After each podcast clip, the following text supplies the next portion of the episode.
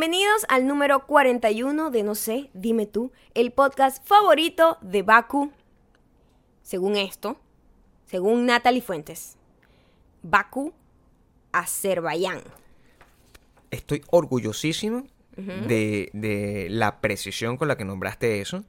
Pero tienes toda la Lo razón. leí como está escrito, Azerbaiyán. Tienes toda la, precis- la, la- la- la razón. Natalie Fuentes es una persona que quiere llamar nuestra atención. Quiere, quiere ser clever. Sí, yo creo que nos está engañando. ¿Quién puede vivir en Baku? O sea, ¿Baku dónde queda? No O sea, sé, es para como- eso vamos a buscar a mi amigo Google y para sa- Sí. que ya que Natalia, na- perdón, Natalie, Natalie Fuentes. Sí, tú sabes que, que la gente Ya va, tengo usar los dientes pintados, Gabriel. ¿Dónde? He tenido los dientes pintados en todo A ver, momento. a ver, sonríe. No, no, no. Ya no, pero lo sentí, sentí que tenía todos los dientes pintados. vives en Gabriel, trauma, te voy a decir trauma. algo. Tú solo sirves para pocas cosas en la vida. Dios mío. En mi compañía, honestamente. Una de ellas es avisarme cuando tengo pintura de labio en los dientes, No, Gabriel. mi amor, pero no tenías pintura de Claro labios que en los sí dientes. tenía. Estoy pendiente de los míos que me duelen. Que mi dolor es más. Lo, lo tuyo es físico, es, es, es visual, lo mío es interno. Es dolor real. Yo no sé dónde queda Baku. Ya va, chico, estoy, estoy Eh, investigando. la gente debería utilizar, a aprender. Esto que está, que está haciendo Maya es una actividad que la gente debería hacer con mu- mucho más a menudo. Se llama buscar en Google en vez de preguntarle a las personas. Sí, es fácil. No tienes que preguntarle a las personas. No, todo está en Google. Imagínate que yo agarrara y le, le preguntara, hola Natalie, ¿dónde queda Baku en Azerbaiyán? Yo- Que me lo está diciendo. Exacto. me, me tendría todo el derecho de responderme, tú eres estúpido. Chamo, quedé igualita. ¿Dónde queda? Quedé igualita. Bueno, pero Yo hiciste te la voy a búsqueda. decir, la ignorancia no solamente se limita en ese país, sino a los que están al lado de ese país, porque no entiendo nada de lo que está pasando aquí. Pero dame unas pistas, dame unas pistas de, de la ubicación. Oye, la madre. ¿Dónde queda? Mira, Baku además es la capital De- de, de- Azerbaiyán. ¿Qué es Azerbaiyán? Es un país balcano. Ay, no, no te, no te esperabas eso, ¿no? Chamo, no. O sea, de verdad que esto, se- esto agarró otro curso, porque ahora yo tengo demasiada curiosidad. Azerbaiyán. ¿Qué tipo de país es Azerbaiyán? Es una... No, mira, fíjate tú que Azerbaiyán es una ciudad. Ok, Baku Es la ciudad más... No, mentira. Baku es la ciudad más grande de Azerbaiyán. y... Habíamos Es que Azerbaiyán eso. sí es un país. Es un país pequeño, al parecer. ¿O es grande? No dice el tamaño. Hay- No entiendo nada, yo. Pero bueno, también hay que, hay que- leer. Vamos, dale un poco de tiempo. Dale un poco de tiempo. Mientras tú investigas, les recordamos que como siempre, puedes comenzar por darle me gusta a este video que comenzó después de tanto tiempo desaparecidos de la pantalla. Por todo, nada más no hicimos por una semana. La gente es un poco dramática. Pero bueno, yo me angustio también porque yo los extraño. Eh, darle le gusta de una vez. Eh, mira esta comedia que estamos haciendo completamente improvisada. Chao, yo no puedo creer esto. Prepárate a llenar esto de comentarios porque este podcast se disfruta en familia tratando de aprender. Europa y Asia es la zona, es la región. Es lo único que te puedo decir. Tengo que decirte lo siguiente. Es decir, que es un país que está compartido entre dos continentes. Dice región, Europa y Asia. Yo creo que ni, ni Wikipedia entiende muy bien qué ¿Te carajo es? Azerbaiyán. ¿Te imaginas? Es- Wikipedia está, marica, mira, está en medio, está entre Europa y Asia. La verdad yo te voy a decir una cosa, no tengo idea qué es Azerbaiyán. Tú sabes que si nosotros vamos más allá, nos podríamos, podríamos pensar que Natalie agarró, abrió una página de Wikipedia desde cero para crear un país, escúchame, sí. para crear un país que no existe, llamado Azerbaiyán, crear la capital, buscar todos esos datos para confundir, nos puso el comentario y ahora nosotros estamos cayendo de plano en su prank. O sea, Natalie se ha robado completamente mi corazón. Natalie es Man, eh, es eh, the- the ultimate prankster. The ultimate, the ultimate maldita mujer. Es increíble, te has ganado ese premio. Vamos a crear el premio de la última maldita mujer para Natalie Fuentes. The ultimate. Si no estás suscrito a este canal donde puedes agarrar y tratarnos de esta manera y hacer ver y en poner en evidencia nuestra ignorancia, eh, suscríbete, suscríbete ya, no te cuesta nada. Eh, nos hemos dado cuenta No, que este podcast... Y además, ya va, ya no, pero es que yo no puedo superar esto. Bien. Oye, las fotos son increíbles. Es un lugar bellísimo. Yo creo que, yo creo que nos han estado ocultando en todo momento este país para no ir a No, no, no, invadirlo. porque si tú bajas esa foto, y esa es mi teoría, va, tú bajas esa foto, la Se pones hasta- en... Ey, te escucho, te- dime. La pones en Google, en Google vaina, Lo que images. te voy a decir es aún más importante, más aterrador. Ay, Porque es una combinación entre naturaleza y ciudad que es tan, tan, tan utópica y los colores son tan increíbles que esto, Natalie fabricó estas fotos. Es Esto lo no que te estoy diciendo. ¿sí? Si tú la colocas en Google Images, esas imágenes no existen. Son, son los desktop de computadora. Desktop. los desktop de computadora. Oye, de- mira, la tipa que dijo. trae Apple. Natalie dijo, me voy a inventar un país. Esto, Bakú. que los voy a joder a todos. Bakú. Se va a llamar Acer como, como, como, como mi abuelo. Azer. Vaya, con, con Val- Valeria se llama mi abuela. y, y Giancarlo, Azerbaiyán. Entonces se inventó ese nombre. Agarró un montón de cosas, agarró fotos de Roma, porque tiene unas cosas así como de, Ro- de Roma. Como gre, gre- gre- como grecorromanos. Sí, pero también como unos edificios japoneses. Súper modernos. Dios mío, pero Y ¿qué tiene como clase de lag- país y es tiene como los lagos y todas esas cosas de agua que tiene Estados Unidos, tipo Chicago, eh, Nueva York. Mira esta vaina. Esto es fabricado por Natalie Fuentes. Natalie Fuentes es una, una, una conspiradora. No, eso no existe. Eso, Eso no está hecho en digital. ¿Sabes qué voy a es hacer? demasiado bonito para ser ¿Sabes verdad. qué voy a hacer? Me voy a meter en la fucking página y voy a poner el habitante principal y voy a colocar un fucking unicornio.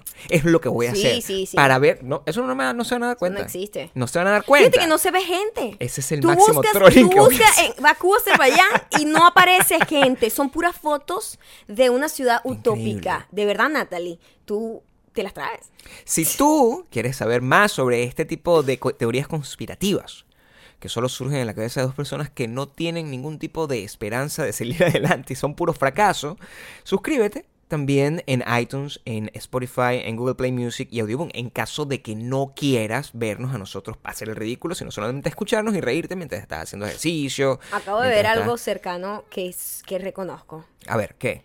Irak, Siria e, e Irán. Tú me y estás el Mar Negro. Tú me estás diciendo que todas esas cosas Están bastante cerca. están cerca de, ese es- país bonito de que me estás esta cosa mostrando. ahí mentirosa que se inventó Natalie. Esto Eh, lo inventó Natalie. Ahí viven elfos, unicornios y Totalmente. cosas. Eso no, eso no existe. Al lado de esa guerra y de toda esa cosa. Bakú. Por favor. Por favor. Por favor. Por favor. Be better. Cambia eso de ti. Bakú. Por favor, eso no existe. Ah, tenemos un par de anuncios. Ok. El primero es que, eh, sí, las franelas, las playeras que ustedes tanto tuvieron en diciembre, por fin, la de maldita mujer ya está en camino, pero te los tengo que decir antes de que, bueno, porque las cosas son así. Especialmente Natalie, tú, a ti que te gusta joder con lo, con lo indecible. Em, el link de compra de estas playeras, franelas, t-shirts, camisetas, como los quieran llamar, solo les va a llegar a los que ya compraron franelas. Lo estamos haciendo así porque están numeradas. Son ediciones numeradas. Son tan numeradas que les va a llegar la franela y nosotros a mano vamos a hacer un detalle que les vamos a incluir. Gabriel va a abordar su nombre. Voy a abordar. No, pero sí les vamos a mandar algo. Sí les vamos a mandar algo porque en- Pero sería magnífico que le bordara el nombre Pero mal, pero yo no mal sé bordado. bordar, si yo Gabriel, pudiera. Coño, pero lo cool sería No. es que lo hagas como si sé. fuese un niño de tres años. Borda tu nombre. todavía viendo tutoriales y grabo hago el live de Yo compraría esa franela voy a hacer. demasiado. Voy a- bueno, no voy a prometer, pues yo prometo mucho de esas cosas y después no las hago. A mí me gusta ser honesto. Ya algo voy a vamos inventar. hacer algo. Vamos a algo hacer, voy a inventar. No, vamos a hacer algo. ¿Qué? Podemos regalar una franela. Una sola. Una sola. Una y sola. esa va a estar bordada por Gabriel. Esa va a estar bordada, eso sí. Pero a las otras sí le vamos a entregar. A las otras sí le vamos a entregar unas cosas. Este, que van a ser eh, artesanalmente hechas por nosotros, no bordadas, pero algo, algo vamos a hacer. Numerado. Por eso es que solo le va a llegar a la gente que lo compre. Eh, no quiero comiquita, lo estoy avisando ya. El segundo anuncio es que mm, finalmente estamos a punto de tener publicidad. Publicidad seria, pues, de verdad. Publicidad de verdad. Gente que, que cree que esto puede ser algo que puedan poner su nombre y su marca. Gente que cree que la gente nos escucha. Gente No, que cree... ellos saben que nos escuchan, pero las barbaridades que decimos, eh, eh, pues, es una gente que está en otro nivel. Mira, para que, para que quede claro, es una gente tan loca que ellos son gringos, no saben hablar en- eh, español, pero ellos están completamente obnubilados por, el, por la cantidad de gente que nos escucha. Y, y- y es una gente que vive en todo el mundo, en Estados Unidos, no sé qué. Dice, pero, pero lo que hablan es español, porque ¿sabes cómo son los gringos? Los gringos no saben. Creen que solamente se habla inglés en el mundo y lo Sí, demás no, es mexicano. No, y- pero, pero, pero, ¿cómo es que viven en Estados Unidos y tienen tanta audiencia Sí. en Estados Unidos y, y pero hablan español? Sí, entonces- Mira, hay otro mundo. señor. Hay otra gente, hay otra gente distinta. Entonces, eh, la idea es que esta gente, bueno, ha decidido confiar en nosotros y nos están empezando a mandar cosas que nosotros no sabíamos que Nos están mandando, lo primero que nos van a mandar es un colchón. Un colchón. Un colchón. un colchón. Una cosa que nosotros tenemos el derecho, de hecho, vamos a probar el colchón y si no nos gusta lo vamos a decir. Pero si nos gusta, le vamos a decir por qué. Y otra cosa que viene también en- dentro de dos semanas, el caso es que necesitamos, esta, esto es una buena noticia porque significa que vamos a poder seguir haciendo podcast. Si mm, ustedes eh, colaboran con este podcast, reaccionen con las cosas que nosotros les vamos a pedir que hagan con estos anunciantes, apoyen también a nuestros anunciantes, porque ellos es lo que hacen que este podcast siga siendo gratuito. Claro, eso es algo que la gente tiene que entender y dejar de ser, eh, vivir en una fantasía Sí. utópica de las cosas gratuitas. Este es un contenido que ustedes reciben gratuitamente, pero Sí. ustedes tienen que entender que nosotros pagamos renta, Claro. comemos y hacemos un, un montón de cosas y nosotros dejamos de hacer otras cosas que generan dinero para hacer este proyecto que es un Que nos divierte, project, pues, además, nos encanta. divierte, o sea. No, nos encanta, pero, pero, pero cuando tienes prioridad que es pagar, Pagar- cuentas, pagar las cuentas, este, claro. tú dejas de hacer lo que simplemente no paga las cuentas. Entonces ustedes tienen que entender eso y tener anunciantes es súper importante para nosotros porque entonces esto se convierte en un trabajo y también se convierte en una prioridad. Entonces, afortunadamente, los anunciantes están empezando a... a- a- no, no hemos tenido que regalar iPhone para que esto pase, ustedes están aquí divirtiéndose. Gabriel va a tener que ver un tutorial para, para su pero, nombre. pero eso es distinto, eso es entretenimiento puro. Eh, pero sí les vamos a pedir que estén muy pendientes porque cuando empezamos a hacer publicidad, además, además que no es que le vamos a atravesar un comercial así que ¡pa! Así como ustedes que se quejan que de repente están en mitad del comercial, a media hora, ¡pa! Les pega un comercial. No, van a hacer cosas como esta que estamos haciendo. Vamos a tratar de hacerlo divertido para que ustedes disfruten. Eh, ese es el segundo anuncio. Ah, también, saben. bueno, nos pueden seguir a, a través de arroba mayocando, arroba Gabriel Torreyes en Instagram, en donde, bueno, estoy súper activa ahorita, ¿no? Sí. Súper activa, no solamente dando tips, sino contestando muchísimos, muchísimos, muchísimos mensajes diariamente. O sea, wow. Sí, verdad, tú nunca muchísimo. habías estado tan activa. Yo estoy súper Con mis mensajes directos, jamás. Sí. Sí. Eh, y es que, bueno, esta semana, eh, de hecho, el, el- el contenido de este programa, nosotros hemos estado tan ocupados esta semana Sí. que mm, el contenido de lo que está pasando hoy, en el episodio de hoy, está sacado de sugerencias que nos mandaron a nosotros y nos dejaron Así en el foto. Escuchamos a nuestro pueblo, escuchamos a la audiencia y la audiencia ha hablado. pueblo. Ok, no, sigue, sigue. Me, me encanta el, me encanta el discurso que estás dando. Porque aquí tu opinión es lo que más importa. Eso es mentira, pero eh, esta vez los escuchamos y vamos a hablar de las cosas que ustedes querían hablar. Sí, eh, eh, vamos a un poco de contexto. Eh, hemos estado ocupados y no hemos salido Bueno, mucho. siempre hemos estado ocupados, Pero- pero, ahorita llegamos a un punto en donde literal yo casi que no he visto la luz, la luz del sol, solo la veo cuando salgo a hacer cardio. Más No- nada. no nos O sea, estamos es- quejando. Estoy un poco asfixiada, quiero decir. No nos estamos quejando porque nos gusta el hecho de tener trabajo. Es que nosotros, el, con todo este tema de las resoluciones, no sé qué, nosotros más bien tuvimos una reunión empresarial aquí. Maya y yo tuvimos una reunión empresarial donde decidimos que íbamos a, a ser eh, más organizados con nuestro, con nuestro trabajo para poder disfrutar para ser como más los seres humanos. eficiente, porque a Claro. veces vivimos ocupados y no, no, no somos eficientes. Eh, una, una de las cosas importantes de la gente que según da consejos para ser proactivo y para ser efectivo, porque no solamente ser estar ocupado todo el tiempo no es una señal de efectividad, es una señal de desorganización. Tú debes tener tiempo para todo.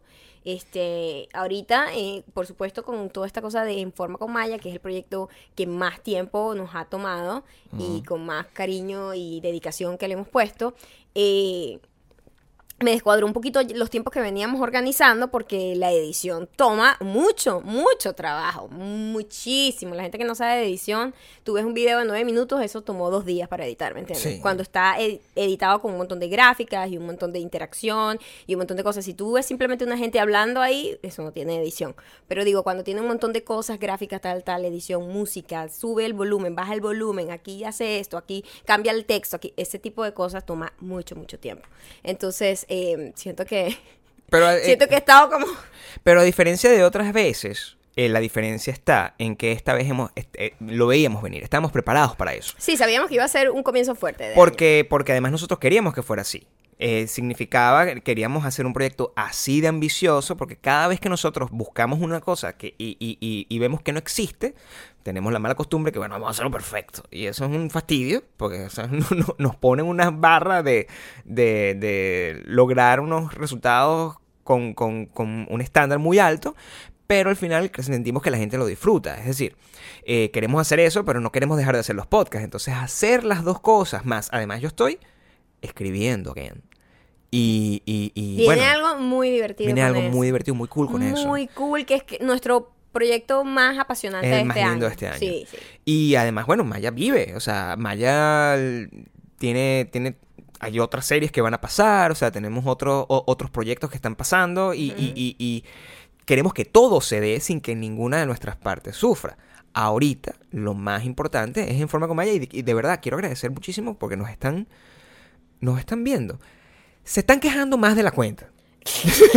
No, ya va. hacer. Primero voy a hablar de la gente Sí. súper agradecida, Sí. hermosa y que tiene la confianza de enviarme sus fotos, de escribirme, de mandarme sus fotos cuando están entrenando. eh, esa emoción del comenzar a entrenar y de encontrar algo con lo que haces clic y que sientes que estás escuchando tu cuerpo y que estás empezando a tener energía y que te sientes adolorida, pero sabes que trabajaste full tu, tu musculito para que crezca. Eso a mí me emociona mucho, pero que a mí me da una compasión increíble, me encanta. O sea, es una cosa que. Y por eso estoy tan activa con los mensajes directos, porque siento que, que ese, ese apoyo y esa confianza que me han dado con eso, lo mínimo que puedo hacer es simplemente decirles, epa, estoy aquí, te estoy escuchando y te estoy viendo. Que, Claro. que cool. O sea, bravo, bravo. Lo estás haciendo muy bien.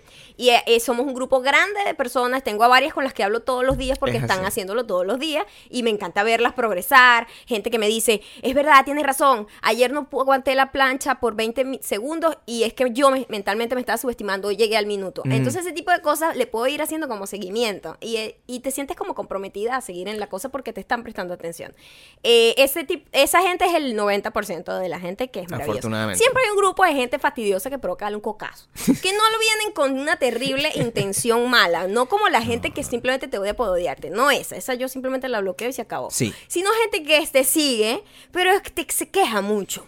Y, y es gente que tú te provoca decirle, venga, mija, o sea, a caballo regalado se le mira colmillo, cállate la jeta. Lo que pasa es que eh, el... es triste porque yo, no, yo no te había visto tan feliz y tan entusiasmada con un proyecto relacionado a una cosa distinta a tu carrera de actriz y de cineasta como este. Eh, y es por donde sientes que realmente estás conectando con las personas y estás ayudándolas y estás ayudando gente. Pues. O sea, es una cosa que, que no pasaba desde que hacías los consejos de, de- de moda en Visto Bueno Al eh, principio. hecho pasado. Ajá. Em, pero yo creo que tampoco es culpa de esa gente lo, lo- lo- lo que está pasando. Creo que es culpa de la crianza que tienen, lo que estábamos hablando otra vez. Nosotros estamos tan malcriados con el tema de la customización que la gente espera que con, al decirte ellos una crítica constructiva como ellos lo plantean, tú vas a cambiar de hacer las cosas como son. Y eso es tan desagradable como que tú vayas a un restaurante francés y tú agarras y tú ves el menú y tú no encuentras lo que tú esperabas porque tú eres una persona que nada más come cierto y determinado alimento. Entonces tú vas al restaurante francés y tú le dices, mira, esto está muy bien, este este y este pero tú me puedes traer un perro caliente. Tú no vas a un restaurante francés a hacer eso. Es lo mismo que nosotros queremos que entiendas. Que tú no puedes venir acá y decir que tú quieres, oye, pero tú puedes hacer el video un poquito más de, de una hora para yo entrenar contigo. O, mira, a mí me parece que... No, no, no, eso no lo puedes venir a cambiar. No hay sustituciones en el menú. Exacto, no hay sustituciones en el menú. Pero- Tómalo o déjalo. Pero, pero, eh, sí queda lo siguiente. Y, y sí queremos, estamos probando cosas. Por ejemplo, en la primera semana lanzamos cinco videos de una sola vez. Esta semana fuimos lanzando un video por día. ¿Les gusta más la primera opción o la segunda opción? Porque dentro de dos semanas lanzamos una nueva rutina, entre una semana y media, lanzamos una nueva rutina y queremos saber cómo lo hacemos. donde uno no tiene voz ni voto en realidad es en esta plataforma. Esta plataforma de verdad que hace lo que le da la gana, honestamente. No, sí. Y eh, hay un nuevo anuncio para los que no saben que se llama mandaron un email. Eso nos lo llegó, nos llegó a nosotros. Nos de llegó hecho, eh, le llegó a todo el mundo que tenga algún tipo de partnership con, con YouTube. Y es que cambiaron las condiciones de juego. De hecho, le llegó a los canales pequeños. Lo que ustedes no saben es que nosotros tenemos como cuatro canales que nosotros no usamos. Y mm, porque estamos concentrados en este. Y nos llegó porque nos decía, mira, tú, tú, tú no vas para el baile. Básicamente nos decía, tu canal, como no tiene X cantidad de horas de visualización y X cantidad de suscripciones, tú no vas a ganar dinero a partir de, de ahora. Tienes, esto, considera esto 30 días de noticia, o sea, de aviso, para que sepas que estás jodido en la vida. Sí. Sí. Y bueno, eh, para que entiendan un poco, la normalmente nosotros eso no, no- a nosotros nunca nos ha afectado Sí. porque nosotros no ganamos dinero por YouTube. Quiero que lo entiendan, porque nuestra audiencia está regada por el mundo Y eh, los, realmente la gente que vive en Estados Unidos es la que gana dinero con YouTube, porque toda Sí. su audiencia, o sea, la gente que su audiencia es únicamente de Estados Unidos. Porque los views y te- la- la- la- la publicidad que ellos venden, YouTube es una empresa americana. Entonces, a nosotros eso nos da igual. Pero yo me puse a ver, o sea, hay un montón de gente que tiene esto seriamente como su trabajo y tienen que si 10 mil suscriptores, 20 mil suscriptores, que es bastante, es bastante, pero para YouTube es nada, ¿no? Y de repente ellos sí hacían algún tipo de dinero con eso y de repente con eso ellos pagaban algo, copa, no sé, cualquier cosa, o simplemente lo veían como un incentivo para seguir adelante y, y querer hacer mejores producciones, mejor contenido. Pero ahora es como que simplemente, ay, mira, ¿sabes qué? Nosotros nada más vamos a darle dinero a nuestros niños mimados y los demás, fuck it. Y a los que son así medio como nosotros, que no somos gigantes, pero tampoco somos mínimos, este, a la mitad de los videos lo vamos a quitarle la moneti- monetización así como al azar, al azar. No tiene nada que ver con palabras, Con groserías, decimos, con música, con, con, con copyrights, nada. Video ejercicio, video ejercicio, Es sí. así al ojo y simplemente, bueno, 50% le pagamos nada más y el 50% nos lo, nos lo quedamos nosotros. Sí. Y mm, hay gente que está súper ofendida y simplemente es una plataforma que se está cerrando las puertas para que la gente ya no quiera eh, meterse de lleno y seriamente a crear contenido en la plataforma como tal. pues. Lo que pasa, me pongo a pensar, y, y es una cosa a la que le, dado- le hemos dado vuelta a la cabeza desde hace tiempo, es que el, el- simplemente el plan estratégico de YouTube es otra cosa. Es, en- e- ellos ya no quieren ser una comunidad, a pesar de que lo sigan vendiendo así. Ellos ya no, quieren, ya no quieren ser un lugar para que la gente pueda arrancar y comenzar. Ya no les interesa. Ellos no, están- no necesitan hacer dinero. Ellos se quieren convertir en Netflix y se quieren convertir en Hulu. Eh, entonces, para, e- para convertirse en eso, ellos han tenido distintas estrategias. La primera fue asociarse con, con, este, con creadores que al final eh, no les traían, porque entendamos, de nuevo, si el máximo de la, la mayor cantidad de la audiencia de YouTube tiene 5 o 6 años, no, ¿cuánto es que tiene? 8. 8 ¿Qué? años, la, la gente que, la, la gente que ve YouTube 8 a 2. de 8 a 12 años, ellos no tienen dinero para pagar una suscripción de YouTube Red, que es donde deberían hacer plata. ¿Lo tienen los papás? La tienen los papás. Los papás, lo que honestamente y afortunadamente nos ven a nosotros. es, el- lo, cool. La gente adulta no quiere ver. "Ah, ¿dónde está slime?". No quieren ver eso. Quieren vernos a nosotros. Em, y, ya YouTube está tratando de como de quitarse ese peso, porque al final es un gasto operativo de repartir los centavos con esta gente y lo están cerrando. También hay que, hacerse un- hay que hablar las cosas como son. Hace cinco años, cuando nosotros comenzamos en YouTube, no a cualquiera aceptaban en un plan de Partner Program. Eso lo cambiaron, es reciente. Se volvieron locos aceptando a todo el mundo. Claro, cuando nosotros comenzamos, a ti te, tú tenías que agarrar y jal- jalar bolas y tener cierta cantidad de cosas para que ellos dijeran, oye, no es porque nos guste tu contenido, ya tienes cierta cantidad de cosas, ya puedes monetizar. O sea, tenías que tener unos, tenías que tener unos Tenías que cumplir unos requisitos. Ahora eso ya, o tenías que hacerlo a través de una network. Ahora eso no, ya al darle el chance a todo el mundo, eh, abrieron una, una caja de Pandora y ahora la cerraron de repente. Es Trump. Es lo que, es literalmente lo que están haciendo. Están tomando una decisión, así como America First, están tomando la decisión mm, eh, Logan Paul First. Pero también eso va a tener una consecuencia, por lo menos. Tiene Hoy estaba hablando eh, una noticia que vi sobre eh, los estudiantes internacionales, este negocio de, de escuelas de, de- de Que- idiomas. Que también nosotros lo vivimos. Donde nosotros lo vivimos, cuando yo- nosotros nos vinimos en la última ola de, de ese montón de gente de todas partes del mundo viniendo a estudiar a Estados Unidos con aspiraciones de, bueno, me meto en la universidad, quiero hacer una vida allá, me parece que Estados Unidos es un país Quiero aprender de- inglés. el país de los claro. sueños, bla, bla, bla. Era la América de Obama. Era una América distinta. Era todo como esperanza, como que eras aceptado, como que todos, todos juntos, es súper pro inmigrante, etcétera. Entra este nuevo gobierno y la tónica y es tan distinta y tan agresiva que simplemente la gente no viene. Y vi lo- lo- lo- lo- la, la noticia. Las escuelas pronto van a quebrar. No tienen estudiantes internacionales de ninguna parte, porque no, no es nada más que Latinoamérica y eso, no, sobre todo South Korea viene muchísimo, South- eh, Arabia Saudita también, eh, eu- eh, de- eh, europeos de todas partes de Europa, o sea, todo ese montón de estudiantes internacionales que tenían como aspiración venir a estudiar a una universidad y ahorita ven a Estados Unidos como que, ¿para qué carajo no voy yo para allá? Sin ir muy lejos, el colapso va a afectar o está empezando a afectar salvajemente a las compañías de tecnología. Y es ahí donde vamos a ver si le ponen la correa corta o no a este montón de medidas. Porque el, la gran... Mira, para ustedes se una idea. La, la gran mayoría de la, de la mano de obra tecnológica de Estados Unidos es de la India. La India, eh, la, la- la- los- la gente que viene de la India tiene una visa que es una HB1, una visa de trabajo. Nosotros no, no, no teníamos esa visa, tenemos otro tipo de, de- de- de permiso de trabajo, por decirlo, por decirlo de alguna forma, de residencia. Pero esta gente tiene una visa de trabajo. Esa visa de trabajo la están revocando a todo el mundo y básicamente las telefónicas, las compañías de, servicios de telecomunicaciones, de, de la- las compañías de atención al cliente, las compañías de programación, cosas como Google en sí, ya no saben de dónde van a poder sacar eso porque la, idea es tener mayormente mano de obra de Estados Unidos. Es lo mismo que están haciendo en- YouTube con el tema de los creadores. Y bueno, es muy, es muy triste. Hay gente que nosotros hemos visto, que nos hemos topado, que hace unos videos que son bellísimos. Videos que tienen muchísima calidad, tienen poquitas vistas porque nadie los descubre y YouTube no hace nada para que los descubran. La única cosa es que, bueno, si esa gente tiene eh, mil vistas por acá, cuatro mil vistas por acá, dos mil vistas por acá, bueno, terminan haciendo plata porque la gente viene, la- los ve de Ohio, de Nueva York, de no sé qué. Y esa gente no puede hacer dinero. Exactamente, se les acabó.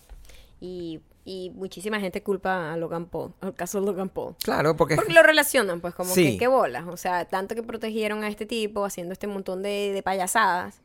Y obviamente, para los que no saben, YouTube respondió y decidió, por supuesto, lavarse las manos, aunque ellos son bastante responsables de lo que pasó, Mm, poniendo el video como trending.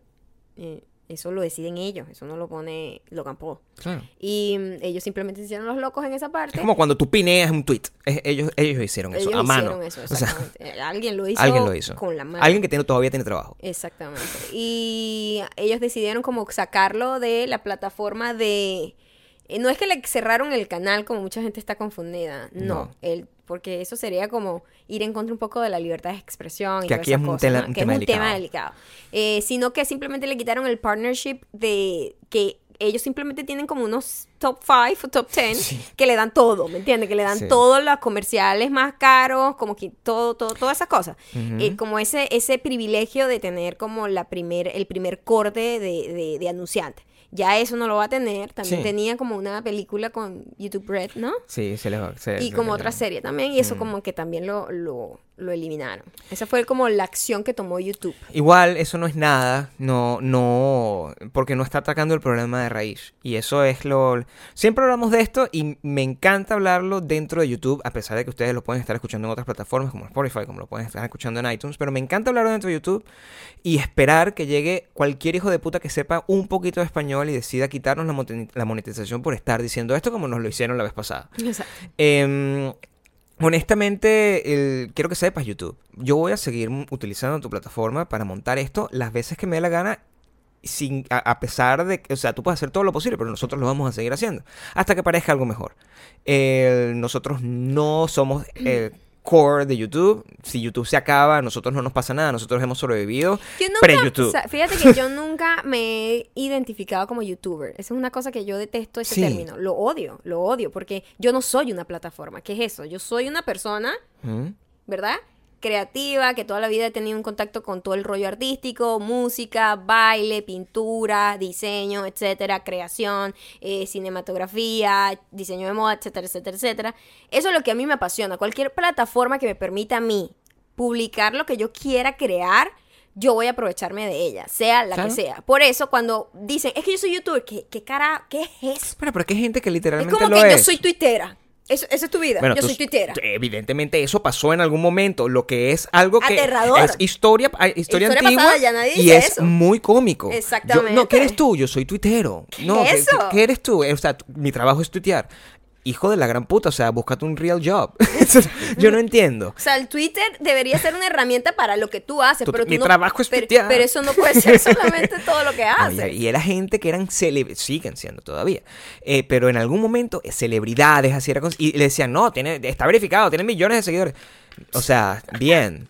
Eh, podemos entrar en detalle con respecto al tema de Twitter, pero lo que sí es que, y, y- y- y con esto cierro esto. Persona que me estás escuchando en YouTube, hay una persona superior a ti que trabaja en la misma compañía que quiere hacer negocio con nosotros, por, no porque tenemos millones de vistas, sino porque somos sumamente creativos. Tú vas a seguir demonetizando, pero en algún momento esa persona va a convencerme a mí y a la señorita que tengo al frente de que hagamos una serie con YouTube. Y te lo juro, cuando hagamos esa serie vamos a hablar mal de YouTube en esa serie. Ese es el plan y esa es la, esa, esa es la, la premisa de Esa es la premisa de la serie, o sea que fuck you. Eh, eh, y con esa misma actitud, eh, queremos hablar de una de las cosas que, nos, que bastante nos comentaron en... en- La competencia, lo que, o sea, el, one- el Yu- YouTube quiere ser Netflix. Sí, y- obvio. y- Entonces, Netflix eh, tiene una forma de crear series Sí. muy, muy interesantes. Eh, yo les mencioné en el último podcast que yo comencé a ver The End of the Fucking World, que era con este niño que justamente fue protagonista de mi, de mi episodio favorito de Black Mirror, Shut Up and Dance. Y la terminé. Porque es muy corta, son ocho episodios. Eso es lo que me gusta de Netflix, que te lanza tus, tus miniseries, que tú simplemente te das un binge y lo ves y ya se acabó. Y además es cortita porque los episodios son solo como 22 minutos o algo así. Ujú. Maravillosa. Yo creo que es una de las mejores series que yo he visto más... el, todo el rollo, el storytelling, el- la dirección de arte, la actuación, le- el ritmo, el, las actuaciones, no sé, el, el rollo que sea un momento. ¿Sabes? Como Thelma Sí. que es una película que es un momento. Es algo que pasa en un momento crucial de la vida de varias personas que se convierte en un momento inolvidable. ¿Sabes? No es una cosa que pasa en tiempo, que no sé qué, cinco mil años. No, esto es un momento. Y se desarrolla una serie de ocho episodios de ese momento. Es maravilloso. Es muy loco porque yo, yo- estoy con muchísimas, muchísimas ganas de verlo y tú me lo dices todo el tiempo. Tienes que verlo, es arrechísimo. Y, y imagínate. Tiene nosotros- casi 100% Nosotros- de, en reviews de positivos. Imagínate la angustia que tengo yo de que no lo puedo ver. El gran problema de por el cual yo no puedo ver esta serie en este momento, esto no es ningún tipo de capricho, no es como que no, no la quiero ver porque la ve todo el mundo, porque está de moda. No se trata de eso, es que estoy escribiendo y es delicadísimo. Yo cuando estoy escribiendo no puedo ver absolutamente nada y la gente que crea de algún tipo de cosas eh, me- más o menos me puede entender, porque naturalmente cuando uno está escribiendo cualquier cosa que ve lo influye y, y- y uno corre el riesgo de subconscientemente imitar y crear y copiar. Y yo no puedo hacer eso porque me, me, me hace pensar todo lo que tú me has dicho y todo lo, lo, lo poquito que he leído por ahí que esto me va a encantar. Te va a encantar. Y con la, con- conociendo cuál es mi estilo de las cosas que me gustan y las cosas que a mí me gusta escribir, es un, es un riesgo que yo vea eso. Y te va a encantar estoy por lo tratando de no mismo- hacerlo. A ver tus dientes. Estamos bien. Ok. Haz tu trabajo bien, Sí, coño. estoy en eso, estoy en eso. Eh, eh, se parece mucho a, a tu voz rebelde juvenil, porque son Claro. niños de 17 años. Claro. Entonces, se parece mucho a lo que tú has escrito, te va a gustar, vas a sentir que Sí, como tengo si que tú lo hubieses escrito. Entonces, sí, espérate, está buenísima, súper recomendada. Voy a, hacer- voy, a ver otras, voy a ver otras cosas que sea imposible para mí copiar. O que no tenga una temática que, que te que, interese. que me, que me conecte tanto. Pero sí, Sí. el, bueno, como vieron, a Maya le gustó. Déjenos abajo si ustedes finalmente la vieron, si les gustó, si les pareció una mierda. Yo la Eh, me gustó tanto que cuando la veas yo la voy a volver a ver. Sí, bueno, así nos pasó y Maya nunca se equivoca, nunca se equivoca con las cosas que me recomienda. Tanto fue así que yo, igualito, no quería ver la fucking 13 Reasons 13 Why. Reasons Why. Yo no quiero ver esa mierda. No, le gusta a todo el mundo. Y ese era porque le gusta a todo el mundo. Cuando yo me siento a ver la vaina pegado como una maruja. Ay, Dios mío, pero esa pobre muchacha, ¿cómo es posible que le hagan eso? Y Maya cagada de la risa viéndome sufrir. Y yo la volví a ver dos veces, la vi dos veces seguida, tan pesada que es esa. Esta pasa muy rápido. Sí. O sea, más bien yo tenía que volver los episodios porque la veía ya en la noche con mucho sueño y a veces me medio dormí. Y yo, ay, ya va, coño, voy a- anoche me dormí, mejor voy a volver a verlo. Hubo dos o tres episodios que los vi dos veces, es decir, que los voy a ver tres veces. Esas son como las cosas buenas que han pasado en el mundo. Cosas insólitas y cosas raras que han pasado en el mundo están relacionadas con... eh, también con Netflix, de alguna forma. Con nuestro querido y estimado, hasta el momento, pero no sé, la verdad no sé qué pensar ya de este tipo de cosas, Asís. Eh, esto nos lo envió María Fernanda Manrique entre los comentarios. Y nos dijo, oye, hablen del caso de Asís. Sí. Yo tengo muchas cosas. que Tenemos decir. muchas cosas que decir. Tengo muchas cosas que No decir. sé si ustedes lo han visto, eh, pero bueno, salió una chica eh, que no, no dio su nombre ni nada, sino, y además este es un medio que es un medio un poco, un poco no Es un nuevo, profesional. es nuevo, no, un- no- ah, no- no. ¿Es profesional o es como un blog? Todo el, e- ese es el gran conflicto actualmente, que todo el que- mundo lo puede que quiero decir con no sí profesional es que no es el New York Times, no, no hay una escuela de periodismo que lo, que lo respalde. A lo mejor sí, lo que no tiene es como una legitimidad porque no ha gen- tenido todavía las suficientes horas de vuelo. No se ha ganado el, el street credit. No tiene street credit. Exactamente. Yo creo que sería la mejor exacto, explicación. Y, y cuando lo, y cuando lo ves internamente, lo que yo me encontré fue un muro de lapidación de personas eh, hecho por mujeres. Eh, sí, es un medio así. Sí, es eso. No sé, yo no, no tengo idea del medio, pero digo, a mí nunca me había, nunca había escuchado ese medio. No, bueno, es que es, es muy pequeño. Es muy pequeño. Las personas que están ahí son periodistas, pero son muy progresistas, muy radicales. Muy extremista. Yo, todos los extremos se tocan. O sea, cuando una persona es de extrema derecha y una persona es de extrema izquierda, va a llegar a un punto en que son exactamente lo mismo. Este es un espejo, igualito, de distinto color. Es lo mismo. Entonces, eso es lo que a mí me tenía preocupada que pasara con esta situación de lo de todas las acusaciones de, em, de acoso sexual, Y de violación y toda esa cosa. Que hay muchísimas historias que, wow, qué cool que todas las mujeres han tenido la oportunidad de sentirse como validadas y como apoyadas y todo esto. Pero también hay mucha gente que eh, confunde algunas cosas y dice, yo también fui abusada. Y a lo mejor lo que te pasó no fue literalmente un abuso, pero en tu mente lo es, entonces simplemente tú estás convencida. Es una línea muy delgada en donde es. estamos ahorita. Eh, eh, la historia del artículo que yo tuve que leer sobre lo de Larga, Asís, por cierto. muy larga y con un montón de detalles innecesarios, ¿verdad? El, el- el resumen, como yo lo puedo contar, es una chica fue a unos premios, vio a Asís, Asís la vio a ella, ella se emocionó porque Asís es famoso. Punto ahí. Ella no se emocionó porque, Dios mío, Asís es un hombre que me pareció atractivo y me, Dios mío, me- se- No es- no es Ryan Gosling. Dios mío, se me bajaron las pantaletas. No, simplemente ella se sintió validada porque una persona famosa se fijó en ella. Eso está escrito ahí. Eso, eso es, fue lo que pasó. Ella, de hecho, había ido con una cita, un chico, que ignoró en toda la noche por estar flirteando con Asís. Los dos hablan, ella le da su número de teléfono a él, eh, pasan toda una semana flirteando por teléfono, tal, tiki, tiki, tiki, vamos a salir, etcétera. Y ella emocionada porque no puedo creer, voy a salir con Asís. Pero otra vez, estaba eh, como con la ilusión de la celebrity y no con la ilusión de un hombre. ¿Me entiendes? Claro. Son dos cosas muy distintas. Son dos cosas muy distintas. Ella estaba, en pocas palabras, eh, en, en como súper eh, alumbrada por la celebrity, no por el hombre. Entonces van, Es lo, es- es lo que, es lo que podemos inferir. No sabemos. Es decir, eh, desde tu perspectiva, de tu que yo experiencia, lo le- desde el caso de que leyó. como mujer y como persona, tú, eso es lo que uno puede inferir de, de- de- atando los caos. Eso fue lo que yo leí de que ella estaba emocionada porque ella le decía eso. No puedo creer, marica, Asís. O sea, wow, Asís. Ujú, claro. Es todo el pedo de que es famoso, ¿me entiendes? No era porque era un tipo normal. Sí.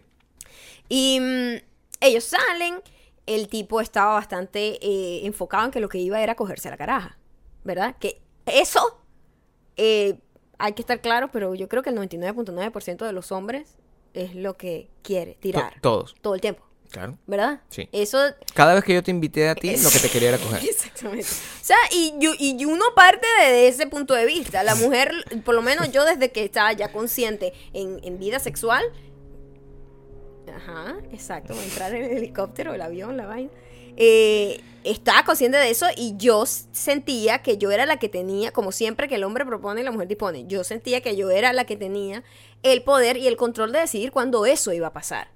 ¿Verdad? Algunas chicas eh, lamentablemente pasan por el mal rato de que no tienen el poder eh, de simplemente tener esa disposición, sino que son a las fuerzas obligadas o en, en situaciones de poder, como, como pasaba con Harvey, Harvey Weinstein, es que simplemente se ven como con una obligación y van en contra de su propia moral para simplemente no perder el trabajo, etcétera. Un montón de cosas que juegan, un montón de variantes que juegan, pero esto en específico era una cita, una cita sin posición de poder, simplemente dos personas que flirtearon, se dieron teléfono y decidieron salir. Él con una intención bastante sencilla de me voy a coger esta caraja y ella, Dios mío, yo creo que me va a convertir en la novia de Asís.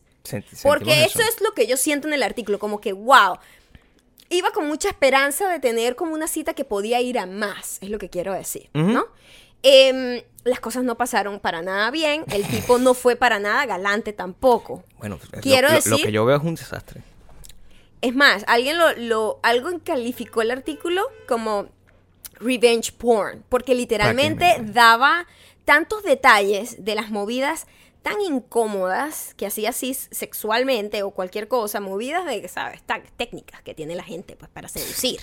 Y que era así como súper invasivo que yo leía y yo decía, ew, no quiero seguir leyendo. Pero en pocas palabras, ella le practicó sexo voluntariamente dos veces al chico. Eh, tuvieron como él estaba muy pushy, súper, súper awkward. Y ella, este, este, no quería, pero, pero lo hizo. No sé, es muy rara la situación. Es muy... Porque cualquier hora uno dice cualquier cosa y todo el mundo...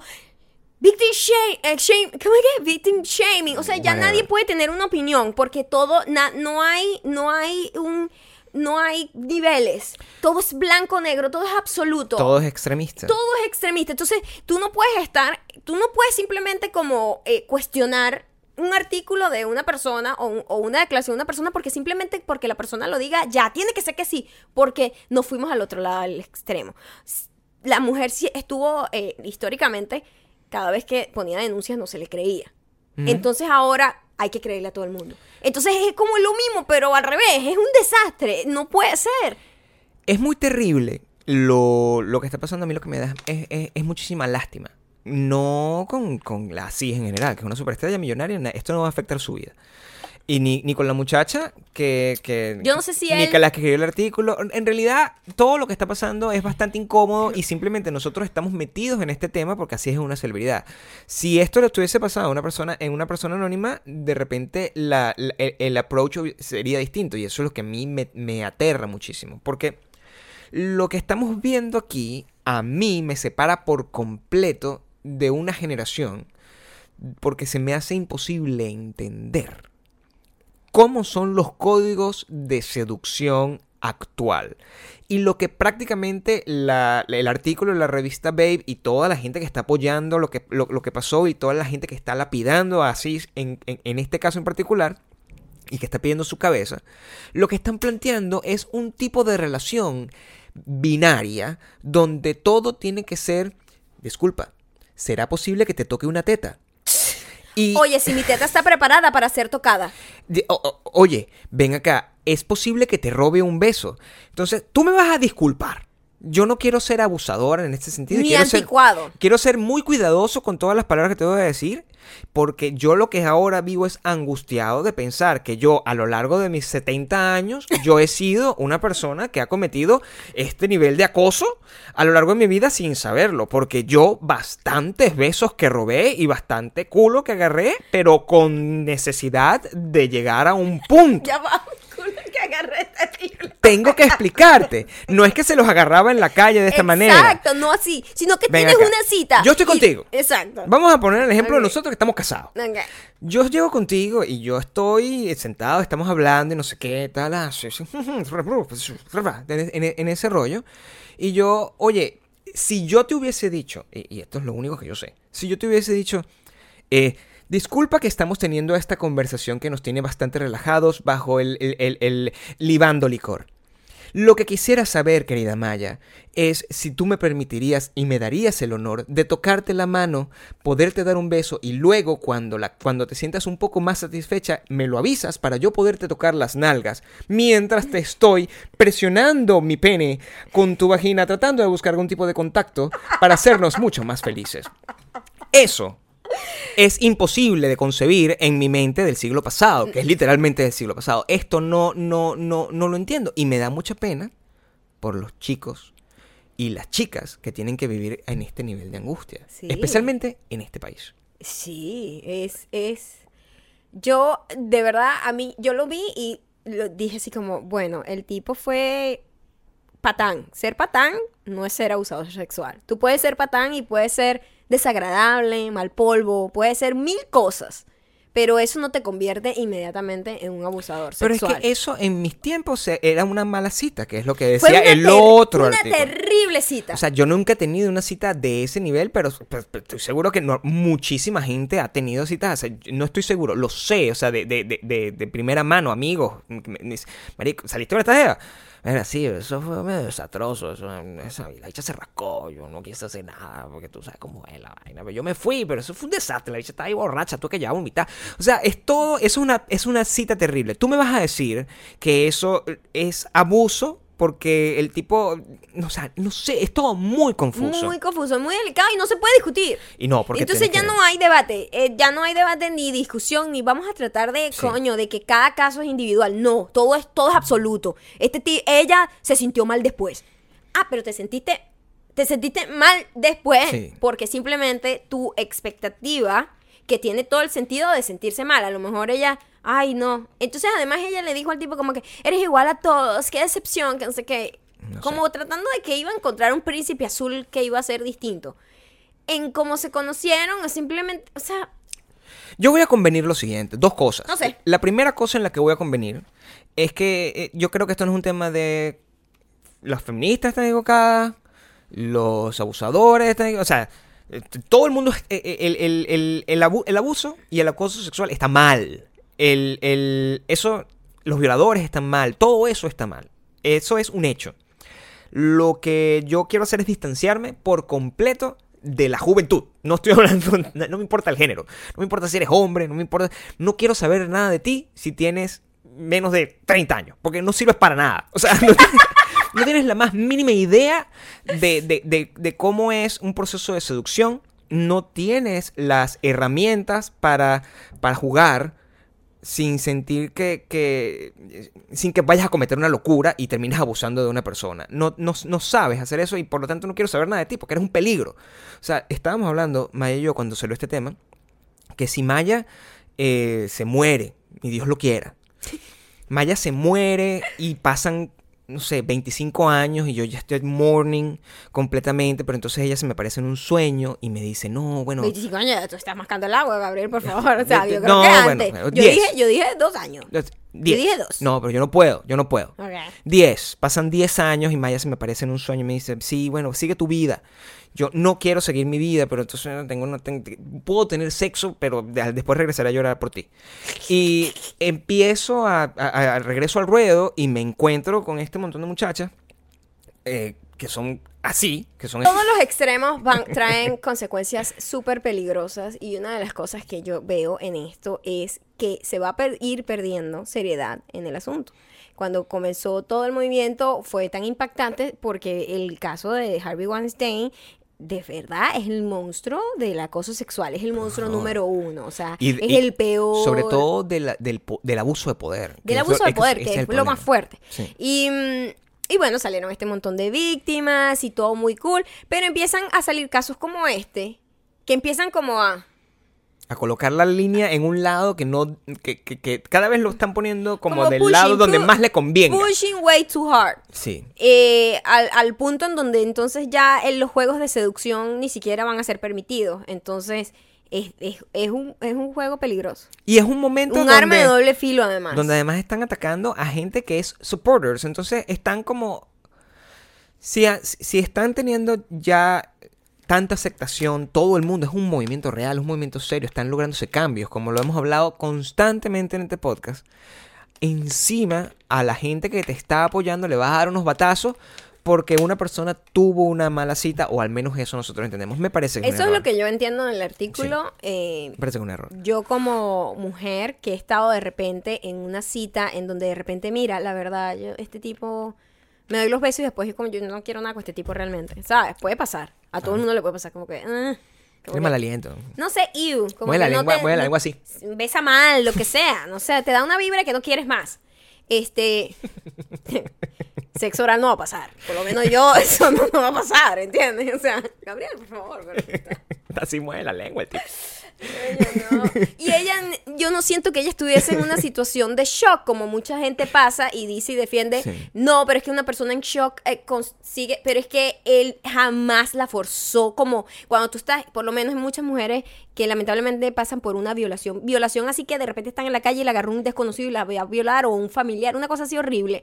Y ellas en su momento de, de estado de shock, como le pasó a la chica de 13, Re- 13 Reasons Why, se de, es como que... eh, Se salen- tiene una experiencia desconectan, extracorporal, claro. Como que se desconectan del cuerpo. Ella en ningún momento estuvo en un estado de shock. Ella simplemente estaba como, eh, este tipo como que se mueve raro, como que besa raro, porque me mete la mano así. Y contaba un montón de cosas que no venían ni al asunto. Y yo decía, pero ¿por qué está contando estas cosas tan, tan incómodas? Es muy loco el país que se está creando y el mundo en general que se está creando. Es un mundo donde el entretenimiento está dominado por gente estúpida, en principio. Es un mundo donde el- la reproducción está y, y- la seducción está dominado por un montón de, de- de- compromisos puritanos. Es un mundo que no merece seguir existiendo. O sea, The End of the Fucking World tiene toda la razón de existir porque es, es- es un mundo donde lo políticamente incorrecto está completamente desvanecido y por lo tanto es muy aburrido como, como, lugar. Pasan cosas que simplifican eh, El proceso de selección el proceso natural. de selección natural, como esto que me lo dijiste tú y Como yo no me lo como podía estos creer. eh, challenge. La gente siempre está inventando una cosa para demostrar lo, lo estúpido que es. Y para dividir es muy cool porque de esta manera nosotros podemos eh, categorizar el nivel de estupidez Claro. que nos rodea. Entonces ya tú sabes, si tú tienes un primo que hizo esto, a lo mejor déjalo que te trague el jabón. A lo mejor tú dices, oye, a lo mejor, eh, a lo mejor eh, esos recursos, ¿verdad? Que él va a consumir en el resto de su vida, pueden ser usados para otra cosa. A lo mejor todo ese, ese dióxido de carbono que va a producir él en toda la vida, eh, que nos vamos a ahorrar por su ausencia, a lo mejor es bueno para el medio ambiente. A lo mejor no vale la pena llegar a tiempo para, para, para quitárselo de la boca. A lo mejor hay que llegar un poquito después. A lo mejor solamente hay que hacer A lo mejor tú llegas y ves que ya se atragantó la cosa y ves, o sea, ves toda la escena, ves que tiene el jabón, que, que tiene la, la- la bolsa de jabón abierta, ves que tiene la, la- pelotica que le está y ves bajando que por hay aquí, un- una cámara grabándolo. ves que está en una cámara grabando y tú te vas. Tú te vas y tú finges demencia, tú, no Tú, no, estuviste no ahí. Estoy hablando ¿qué es lo que de el, Como Breaking el- Bad. el red- eh, exactamente, como Breaking Bad. Coño, yo no estuve aquí. Yo no hice nada. o sea, Yo no me- hice nada. Me fui. Yo no, yo, yo no ocasioné la muerte de la muchacha, pero tampoco ayudé. O sea, Sí, tampoco. Tampoco le, pro- le promu- pro- promoví eso, hiciera eso. No hice eso. no. Eh, el caso de eh, el reto de las cápsulas de jabón. Las cápsulas de jabón son las cápsulas que yo eh, tomé la opción de comprar para que la maldita mujer no pudiese robarme más el Porque detergente simplemente te llevas las cápsulas en la mano. Claro, las- las me llevo dos cápsulas contadas y las tiro y entonces ella no tiene la oportunidad de quitarme. Para los que no saben, en nuestros países allá del monte, es las cápsulas de jabón. no sé si esa vaina llega por cierto, allá. es cierto, Es porque yo allá en mi país lo que había era polvo, más nada. Y jabón azul. y polvo, y más nada. Cápsulas, esa vaina es muy moderna. Ah. Pero son como unas cápsulas, como, unas, como un gel. y adentro traen es polvo. Traen es polvo, Gabriel. Polvo. Yo pensaba que era líquido. Yo también. Juraba porque yo en ningún momento dije, ¿qué tal si me como una me de estás estas jodiendo cápsulas? que es polvo. Es polvo. ¿Lo mostraron abierto? Sí. No, pero eso es líquido, yo lo veo como líquido. Pero cuando los niños lo muerden, los carajitos de mierda, eh, fa- eh, seguidores de Logan Paul, eh, lo muerden y lo que sale es como polvo. Maybe es una combinación entre polvo y algún Pero líquido. qué horrible. Bueno, se están comiendo esto para grabarlo porque ese es el nuevo challenge. No, no, no. Y yo digo, por favor, y salió toda una noticia. Los doctores están diciendo eh, que por favor que sus hijos no hagan eso. Y yo digo, oye, deja que el curso natural siga su curso. O sea, que la, la- naturaleza siga su curso. Porque, ¿qué pasa? Nosotros tenemos una sobrepoblación. Hay una sobrepoblación. Ese es un caso real y es por eso que nosotros hemos contaminado en exceso el planeta. Hay mucha gente. hay demasiada gente Hay porque, gente. porque antes nosotros teníamos una, una esperanza de vida más corta.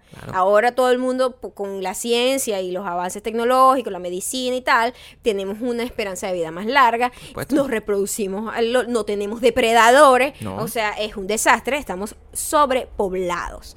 Eh, este tipo de cosas puede hacer el trabajo más, o sea, ¿sabes? Puedes ¿Sabes? simplificar La naturaleza es sabia y la naturaleza tiene una manera de mantener eh, un- un- el curso perfecto de depredadores y... y- y- El balance que se el llama. sí, en el, el balance de, de El la equilibrio ley de natural, la vida, el pues. equilibrio natural. Sí, para que haya los suficientes leones y los suficientes Claro. venados y, ¿sabes? Eh, es una manera de que el planeta Tierra se mantiene Tengamos un tigrito. en orden. Pero nosotros eh, vinimos a contaminar esta vaina horrible. Somos un montón de, de- de hormigas. Nos reproducimos. Ni siquiera las hormigas son súper trabajadoras. Más- somos más como conejos, pero con, con estupidez. Los conejos son más inteligentes que nosotros, Somos definitivamente. como cucarachas, porque entonces prolongamos como nuestra, Somos nuestra mucho más como cucarachas. Y entonces lo que estamos es creando un montón de virus y cosas y problemas Sí. al pobre planeta Más Tierra. problemas mentales, o sea, tipo. Esto que está pasando.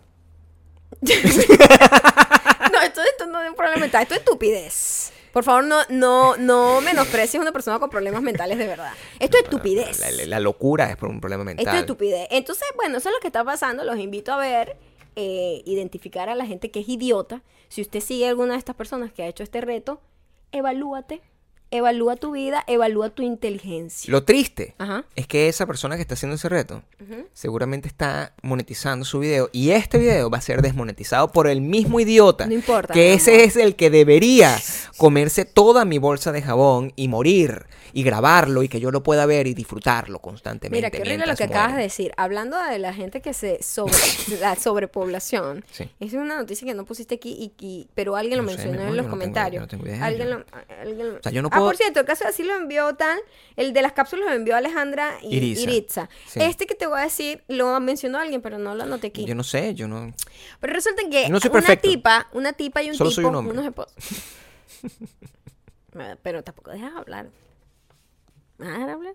Por supuesto, estoy muy curioso porque no sé. Ok, una tipa y un tipo, aquí, en uno de estos estados bizarros de este país, porque la gente cree que Estados Unidos es Nueva York, y, y, y LA, y Washington, y Miami. y Chicago. Aquí hay monte y culebra que jode, que jode. Y en uno de esos montes, esta tipa y este tipo, primero principal, quiero que sepas que este tipo y este tipo, Ah, agresivo. Ya de entrada tú tienes que saber que hay un problema. Tenían, tienen 13 hijos. Ah. 13 hijos. Pero eso es en California. Yo leí eso y no lo entendí. ¿En qué parte exactamente? No sé, la tipa dijo California. Yo qué California es sé. muy grande. Por eso, Eh, seguramente es en el medio. Mucho monticulebra, como les digo. Y bueno, resulta que descubrieron que tenían a los 13 hijos en rangos de edad de 2 a 29 años. ¿Qué hacía ese tarajayo de 30 años ahí? No entendí. ¿Dónde los tenían? Atrapados con cadenas y todos y como en el ático. ¿Qué, qué nivel de enfermedad y locura es eso, chamo? ¿Haciendo qué? ¿Para que pares Pero no entiendo. Tenían a los hijos. a los hijos? Y una se logró escapar y dijo, ah, estamos atrapados. Pero ¿por qué tenían a esos hijos? Tenían que ser... a- Yo necesito que ya salga la E True Hollywood Story. Digo, Pero eran unos hijos malos. No, son hijos, 13. Hay, las fotos que hay de ellos son como con camisita Thing 1, Thing 2, Thing 3, ¿Qué te, qué te puede llevar a... Bueno, deben ser un handful. No. Debe ser difícil de controlar 13 hijos. Pero ya va, había un tarajo de 29. Te estoy hablando que uno- son un rango de edad bastante amplio, Gabriel. 13 años. ¿Pero cuánto tiempo tenían metidos ahí? Esta tipa parió todo cada uno por año. No importa tanto el tema, es que los parían para encadenarlos. Oye, pero una persona que tipo- parió 13 hijos tiene que estar loca ya de entrada. Pero no hacían absolutamente nada para sacarle provecho a 13 hijos. O sea, Oye, no ¿para qué los sabemos, no encadenaban? sabemos qué tipo de abusos sufrieron, Gabriel. Solo se, se- se- se sabe que estuvieron ahí y los sacaron y ahora necesitamos escuchar la historia de esa No es que eran fastidiosos. Tenían años ahí. Nadie sabe exactamente lo que estaba pasando. No. No, me imagino que esta noticia Los que tiene que darnos un poco más de, de- Porque es aterradora, pero ilógica. Es... Mm, es muy rara. es Pero los ilógica. tipos, entonces todo el mundo, bueno, ellos eran como normal y de repente como que el tipo... Este, ¿Cómo puedes ocultar de- por años a 13 muchachos? En una casa. o sea, no gritan. De 13 familia. personas, 13 carajos dicen, vamos a gritar, No ayuda, lengua. al mismo tiempo saber que se escucha. 13 personas. ¿Qué hacían en Navidad? ¿Venía la familia? ¿No venía la familia a visitarlo? No hay nadie, no hay, no hay, no hay tíos, así que... Aquí me tocan la puerta constantemente, pa, pa, pa, mira, para- así, pa- gente ladillando, tratando de venderme la atalaya.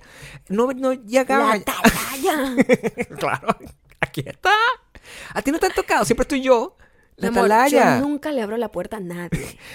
o sea, ¿qué es eso? Vienen aquí a tratar de venderme Gabriel, la atalaya. en mi vida le he abierto yo la puerta a alguien. Alguien que tenga el valor de tocarme la puerta es una persona que está dispuesta a morir. Ah, hubo otro caso, hablando de, que- de morir. La selección natural, gente, la selección tomando- natural está tomando tomando, su- su, curso. su curso. Hubo un tipo que unos chamitos malandritos del, ba- del barrio, un niño y una niña, como de 18 años, 17 años, estaban robando esos carajitos que se la dan de malote. Y, marico, vamos a robar aquí en la casa no sé quiéncito. Gente vecina. Mm. Y al tipo ya lo habían robado. Y el tipo, los voy a joder. Ellos mismos lo habían robado.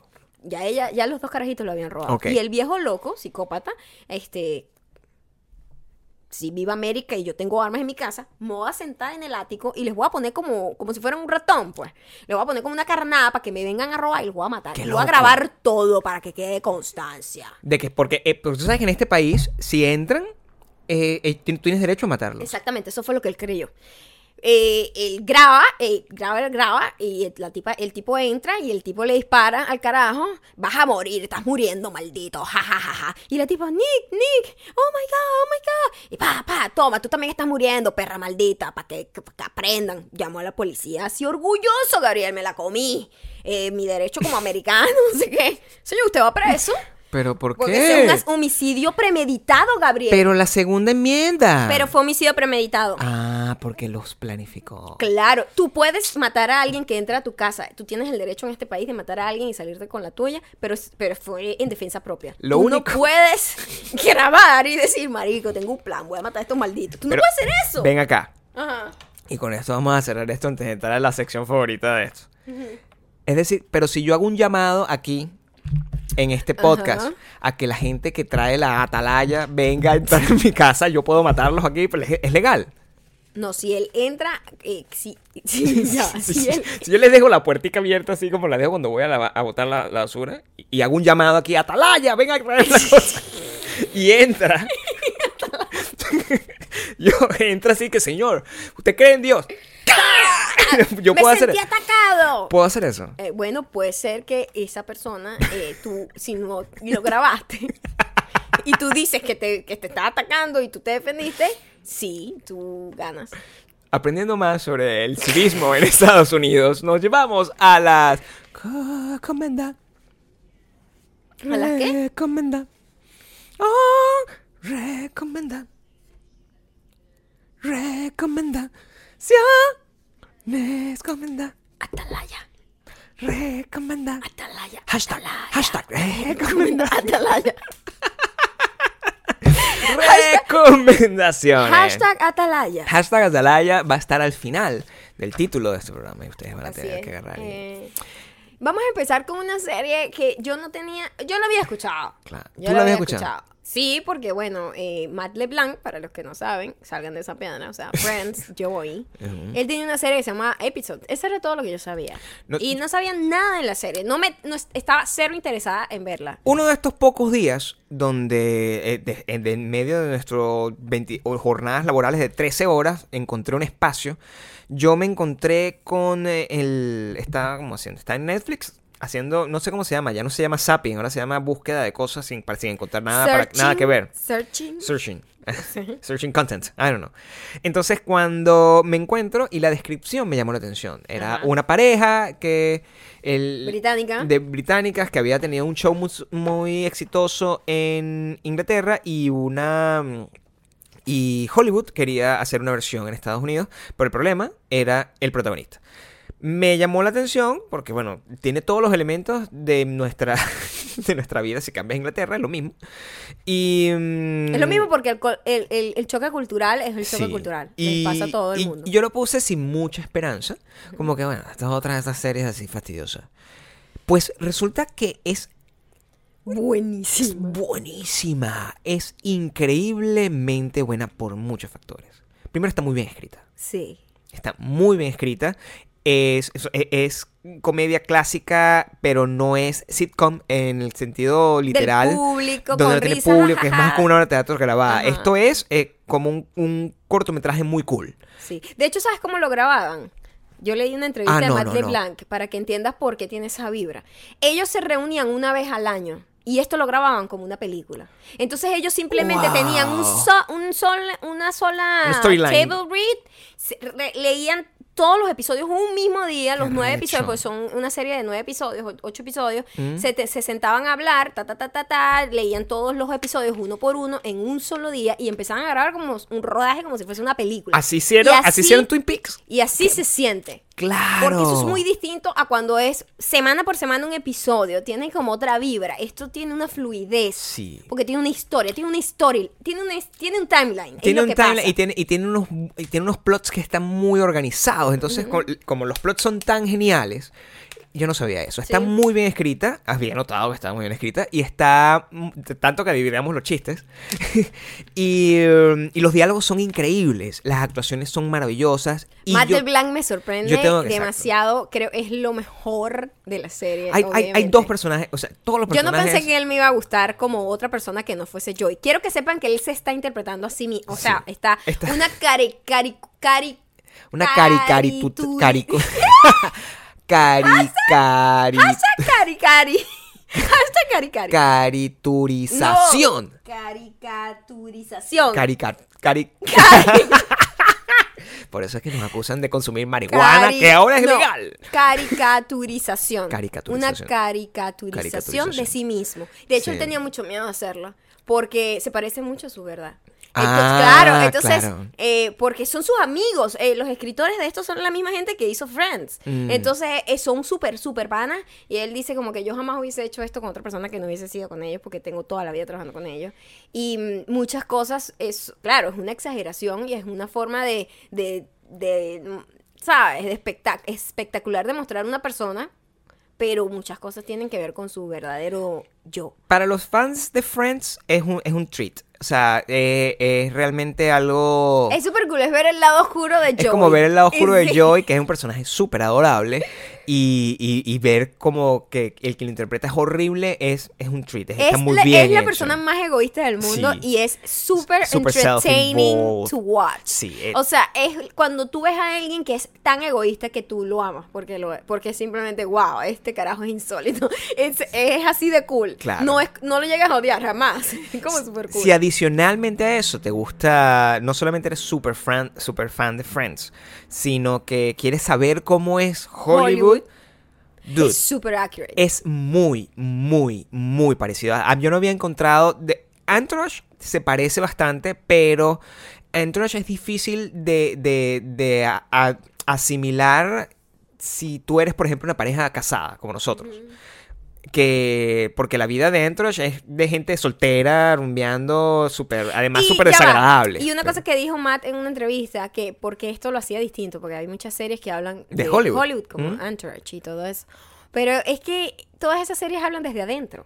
Esto es una perspectiva de cómo, cómo una persona desde afuera y con una cultura totalmente distinta ve lo absurdo que es el negocio. y así lo y, vemos Y nosotros. entonces, a medida que los personajes británicos van aprendiendo de qué se trata Hollywood, tú, el espectador, la audiencia lo ve desde la total ignorancia. No como Entourage, que te lo muestran como que... como algo glamoroso y cool. tal, no sé qué. Hollywood es horrible. Sí. O sea, yo, yo no, me- no me canso de decírselo. Nosotros vivimos aquí porque, bueno, es, es, el- es el- simplemente el supermercado como, más grande. como el- la- como industria. La industria, exacto, no el lugar. Nosotros estamos aquí ah, tratando, porque, bueno, es el único es el lugar más grande para hacerlo. Pero, honestamente, es nefasto y lo muestra muy bien ahí. Se llama Episodes. Tiene. Todas las temporadas están en Netflix, creo. Ujú.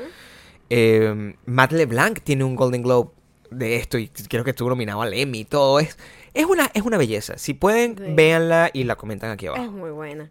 Eh, otra cosa que eh, empecé a ver, yo había visto unos episodios, pero nunca le había prestado atención ni nunca la había visto completa. Mm. Y me entregué porque el primer episodio era con Jim Carrey y es la serie de Jerry Seinfeld que se llama Comedians in a Car Getting Coffee, which is funny. Es simplemente, me imagino la Es muy premisa. básica. Marico, ¿de qué va a tratar esto? Bueno, marico, comediantes en un carro, getting coffee. That's it. Y ya, vendido. Y así fue. Y es tan...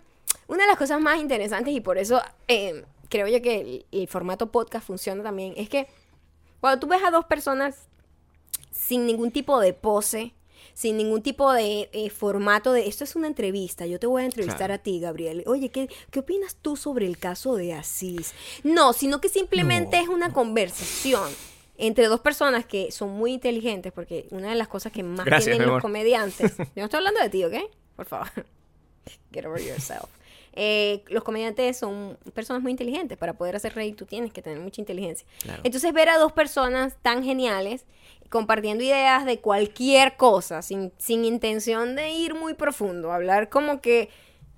Marico, ¿por qué, ¿por qué la panqueca esta tiene estos huequitos y las otras no? O sea, cosas de cualquier cosa. Y es brillante. El primer episodio que vi fue el de, el de Jim Carrey, luego estaba Jimmy Fallon, este, me encantó uno con Sarah Jessica Parker también, y el último que vi fue el de... mm, El chamo de Daily Show. No, no, ¿No? ese fue el que menos me gustó, porque no se conocían, y había un rollo generacional, era de- lo que no me gustaba mucho. Jerry Seinfeld tiene 61 años, este chico tiene como 27 años. El de 28 años. Colbert. Ahora sí lo que te gustó. El de Colbert me encantó también. No, no, no, no, no, no, no. Christian Wick. Me encantó. Es una Es que fucking debe- hipster de Silver Lake. Debe ser, debe ser un, un ejercicio. Bueno, los que yo vi es un ejercicio de improvisación increíble y claro, depende mucho del personaje, porque Jim Carrey está frito. Me imagino que Kristen Wiig sí es una Silver Lake y, y- y. Jerry Seinfeld es un loco judío de Nueva York. Eso, eh, eh, son- eso colapsa. Es una serie muy vieja en el sentido de que tiene ya tiempo rodando en otra plataforma. Ahorita acaba de entrar en Netflix. Si pueden, son súper cortos los capítulos. Son 16 minutos los capítulos. Sí. Sí. Están muy bonitos. Están muy bien filmados. eh, son como muy. Tienen una propuesta audiovisual cool. eh, es eso, pues es ver a dos personas inteligentes, cool, graciosas. A mí me gusta mucho. ¿Sabes que sentí la gran diferencia entre todos los otros episodios y el del episodio del chico? Aunque el episodio de este chico era muy cool porque estábamos aprendiendo de otra cultura, ¿no? Que él es de South Africa. Este chico, eh, Noah. Co- eh. No, me- no te vas a acordar. Noah. Trevor Noah se llama él. Eh, pero como es tan. A mí me parece tan cool ver a alguien que ha vivido mucho ya. Entonces, eh, ya la, ve la vida de una manera tan distinta a cuando eres un chamito que está empezando a ser exitoso en Hollywood. Son dos perspectivas totalmente distintas. Y, mm, y me gusta mucho más ver a la gente vieja, pues, más vieja. Comentario. Come, come, come, come, come, come, come, Atalaya, come, come, atalaya. come, come, cacha, hacha. Atalaya, Mm. atalaya. Tráeme la atalaya para matarte. Tráeme la atalaya Ya. para matarte. Tráemela. Atalaya. Atalaya. Tráeme la atalaya para matarte. atalaya, hasta abajo. Rápala. hasta abajo, atalaya. Tráeme la atalaya para matarte. ¿Qué significará atalaya? A lo mejor es una cosa así sagrada y nosotros aquí. Es, es sagrado. Sí lo es. Sí. Claro, pero nosotros somos gente satánica, o sea, eso no, no sabe mierda. Ya no hay plata aquí. Um. Eh, bueno, el comentario primero es, eh, se llama Julie Centeno. ¿Ok? Dice, los Eh, escucho. eh, discúlpame, Ok. discúlpame. Podemos hacer esto Claro. eh, en nuestro traditional fashion, o sea, puedes leer esto de una manera comedida. Léela comedidamente y el hermano Gabriel. Ok. dice, Pero comedidamente. Que es comedidamente. Como tú, pues. Ok. Ok. O sea, normal. pues. Eh, Julie Centeno. Los escucho y veo tanto que a veces se me olvida que ustedes son personajes. Mm. Critican el que las masas tengan el mismo propósito y sin embargo caen en el ponte en forma conmigo, justo en enero, como todos los demás. Qué decepción. Todos en algún momento caemos en lo mismo. Julie.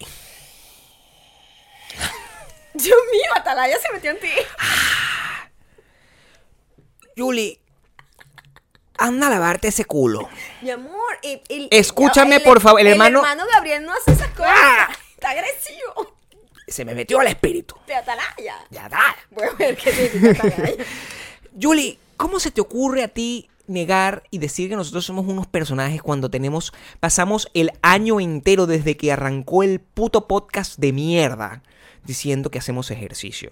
Y vienes tú a decir que nosotros estamos inventando esto para tratar de ganar algún tipo de... eh, de algo contigo. Hija mía, si tú no quieres agarrar y hacer ejercicios, es tu problema. Pero todo el mundo decía que quería saber cómo nosotros habíamos hecho de ser, yo sobre todo, un gordito, a convertirme en esta belleza. Y Maya, cómo pudo agarrar y definirse en fucking tres semanas. Hicimos esto porque todo el mundo nos lo pidió. Y llegas tú a decir desde tu ignorancia que nosotros agarramos y estamos haciendo esto para complacer a qué coño de la puta madre gamasa. Ni que nos vieran millones de personas, coño de la madre. Cambia eso de ti, Julie. Y bueno, juégate el 342. Eh, sí, Julie, yo quisiera agregar algo. Ah, eh, ¿Puedes agregar, por favor? Sí, yo hago lo que me dé la puta gana, Julie. y esa es una de las cosas más auténticas que hay en mi vida, es que yo hago lo que me da la reverenda gana. Como mandarte a lavarte ese culo. ¿Qué es eso de personaje? Hashtag Atalaya. Atalaya contigo, vale. Eh, K. Melisa Lima dice: Me gustaría que hablaran de cuáles han sido los regalos que se dan entre ustedes o cómo los piensan antes de darlos. Para sus cumples. Por ejemplo, o regalan sin ser en una ocasión especial. Mira. Vamos a organizarnos aquí, vamos a no, pero ya va. Ahí está el hermano, no. No, no, esto, esto somos nosotros. Ah, ok. Dale tú. Porque el hermano tuvo muy agresivo. No, es el ya el hermano salió. Eso Ah, fue la. Atalaya. yo- el yo- hermano además estaba como incorporado. Sí, está incorporado. Tenía un espíritu. Sí, estoy, tratando, estoy, tratando, estoy, tratando, estoy tratando de ser menos honesto. De ser un personaje. Exacto, el hermano, el hermano Gabriel, el personaje para ti, Melissa. ey. Eh, Julie, perdón. Ahora, Melissa, Mm. ¿Qué regalo? ¿Qué regalo? Mira, Nosotros- yo no me acuerdo cuánto tiempo tenemos nosotros que no nos hacemos un regalo. Lo- O sea, te- les voy a explicar algo. Es. Eh, es complicado. yo odio las sorpresas. Sí. En todo sentido. A mí no me está llegando. A mí no me está llegando de sorpresa. A mí no me está llegando que tengo esto y sin que tú lo supieras. Mm, mira, no. Amiga, No, no. te A mí las cosas que nosotros eh, al principio cuando estábamos como saliendo, claro, en toda la... Cuando la estaba acosándola. Cuando sí, en teoría. Este, nos estábamos como co- coqueteando, entonces hacíamos regalitos, sorpresitas, cositas así. Pero ya después que nosotros empezamos a tener una relación seria, así yo, mira, a mí no me gustan los regalos así. A mí me gusta organizar cosas. Por ejemplo, nuestro cumpleaños, vamos a- ¿qué hacemos para cumpleaños? Vámonos de paseo para tal parte. Vamos a hacer snowboard para nuestro aniversario. Vamos a... Son actividades. A mí las cosas materiales voy yo a comprarme mi mierda. Vamos los dos y que esto es lo que yo quiero comprarme para mí. Pero a mí no me esté llegando con cosas materiales porque es como, what? That's so pointless. Nosotros estábamos, em, cuando comenzamos, nos regalábamos mucho, de hecho.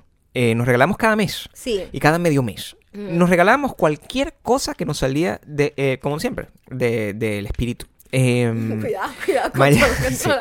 Maya, mm, por ejemplo, el primer, me acuerdo del primer regalo. El primer regalo que yo le regalé fue una, una guitarra. Eh, una guitarra que sobrevivió hasta el día de hoy. Esa guitarra todavía está en nuestra casa en Venezuela. Eh, regalamos una guitarra. El primer mes. El primer mes. Y, y de ahí en adelante, o sea, todo, todo lo que parecía, todo lo que, todo nos pasaba. Celulares, todo. Ujú. guitarra, eh, libros, me regalan muchísimos discos. Te regalo, lo- te voy a llevar a ver, no sé, eh, Star Wars. Voy a agarrar y vamos a ir a la colina Tobán.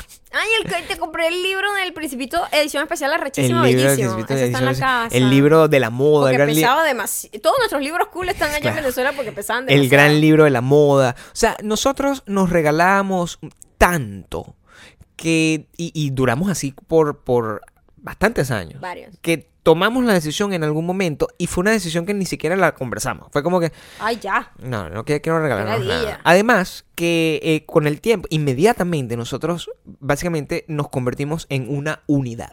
Eso es lo que pasa también. Sí. Entonces, yo no. eh, nadie tiene el espíritu y el tiempo como para agarrar y crear una. Bueno, vamos a agarrar, entonces voy a esconder eso. Eso es una estupidez, porque además, si yo le muestro una- a Maya una cosa que le. O sea, eh, eh, no le va a gustar. ¿Sabes qué pasa? Que yo, ah, eh, cuando No empezamos, gusta. eh, eh, esos son como. Como eso, conquista.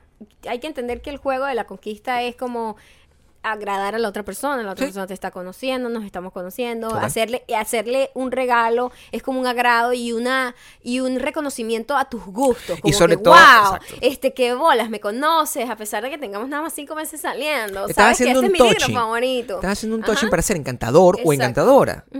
Pero ya después cuando tú tienes, ya eres eso, una sola, eres una unidad. Sí. Eres lo mismo, pero la, el yang, el yin, el yang. Eres una sola cosa. Una cosa horrible. ¿Qué vamos a estar nosotros regalándonos? Nosotros- ¿Qué? Nosotros lo que hacemos es Nos regalamos, Eh, literalmente. pero es como un regalo como que, por ejemplo, nosotros, Gabriel quiere una bicicleta y que mira, esa bicicleta viene en cuanto nos llegue el cheque tal, no sé qué, no sé cuándo, ese, vamos a ir a comprarte tu bicicleta. Sí. Pero es una cosa que vamos los dos a hacer la- a comprar la Entonces, bicicleta. como todo viene del mismo pote. Es lo mismo. El mismo dinero. Entonces mismo. vamos a comprar la bicicleta y, y- y decimos, ay, mami me regaló la bicicleta.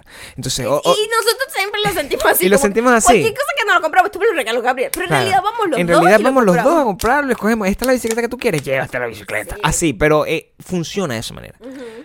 Yo no sé si eso sea... Y también funciona de esa manera porque como Sí. nuestro dinero es nuestro Conjunto. dinero, hay gente que tiene que mantiene siempre todo separado, pero lo nuestro es tan nuestro Todo. que más bien es como date el gusto. Más bien es como tratar Sí. de la otra persona lo que hace es como sí te mereces gastar el dinero en eso porque es un dinero que es compartido, que es trabajado por los dos y que los dos hay tenemos que como que controlarlo. Se va a acabar la la batería, así que vamos a comenzar, vamos a terminar con esto. Así que no, realmente no. realmente no. Ahorita nos regalamos un momento, entonces es como que eh, hacer snowboard para nuestro aniversario fue como súper cool. porque Pero no fue una sorpresa. Pero eso no fue una sorpresa, no, lo tuvimos que organizar los dos, pensar. Eh, a mí no me gustan las sorpresas porque... Y no sabemos si esto sea una cosa que sea vista de una manera como una enfermedad.